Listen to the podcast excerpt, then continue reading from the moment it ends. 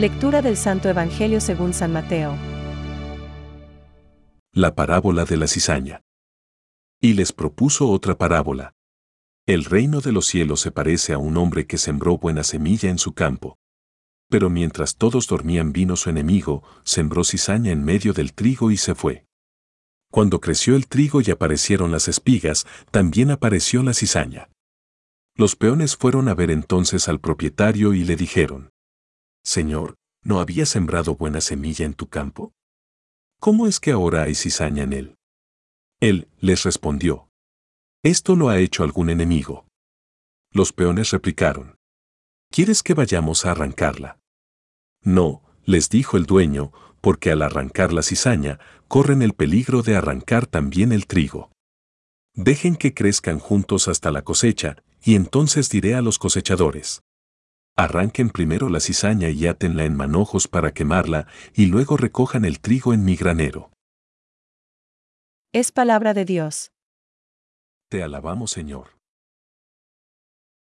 Reflexión. Dejad que ambos crezcan juntos. Hoy consideramos una parábola que es ocasión para referirse a la vida de la comunidad en la que se mezclan continuamente el bien y el mal, el evangelio y el pecado. La actitud lógica sería acabar con esta situación, tal como lo pretenden los criados. ¿Quieres que vayamos a recogerla? Mateo 13:28. Pero la paciencia de Dios es infinita, espera hasta el último momento, como un Padre bueno, la posibilidad del cambio. Dejad que ambos crezcan juntos hasta la siega. Mateo 13:30. Una realidad ambigua y mediocre, pero en ella crece el reino. Se trata de sentirnos llamados a descubrir las señales del reino de Dios para potenciarlo. Y, por otro lado, no favorecer nada que ayude a contentarnos en la mediocridad. No obstante, el hecho de vivir en una mezcla de bien y mal no debe impedir el avanzar en nuestra vida espiritual. Lo contrario sería convertir nuestro trigo en cizaña. Señor, ¿no sembraste semilla buena en tu campo? ¿Cómo es que tienes cizaña? Mateo 13:27. Es imposible crecer de otro modo, ni podemos buscar el reino en ningún otro lugar que en esta sociedad en la que estamos. Nuestra tarea será hacer que nazca el reino de Dios. El Evangelio nos llama a no dar crédito a los puros, a superar los aspectos de puritanismo y de intolerancia que puedan haber en la comunidad cristiana. Fácilmente se dan actitudes de este tipo en todos los colectivos, por sanos que intenten ser. Encarados a un ideal, todos tenemos la tentación de pensar que unos ya lo hemos alcanzado y que otros están lejos. Jesús constata que todos estamos en camino, absolutamente todos. Vigilemos para no dejar que el maligno se cuele en nuestras vidas, cosa que ocurre cuando nos acomodamos al mundo.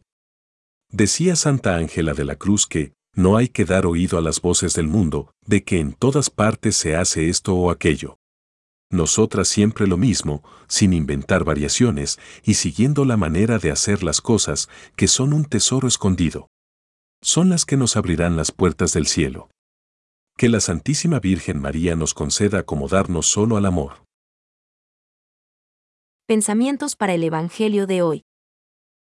Cuando el mal ha gangrenado a la multitud, no queda más remedio que dolerse y gemir. Corregir con amor cuando se pueda. Y cuando no se pueda corregir, sufrir con paciencia hasta que la corrección venga de lo alto. San Agustín. Jesús nos enseña a ver las cosas con realismo cristiano y a afrontar cada problema con claridad de principios, pero también con prudencia y paciencia. Esto supone una visión trascendente de la historia, en la que se sabe que todo pertenece a Dios. San Juan Pablo II. El día del juicio, al fin del mundo, Cristo vendrá en la gloria para llevar a cabo el triunfo definitivo del bien sobre el mal que, como el trigo y la cizaña, habrán crecido juntos en el curso de la historia. Catecismo de la Iglesia Católica, número 681.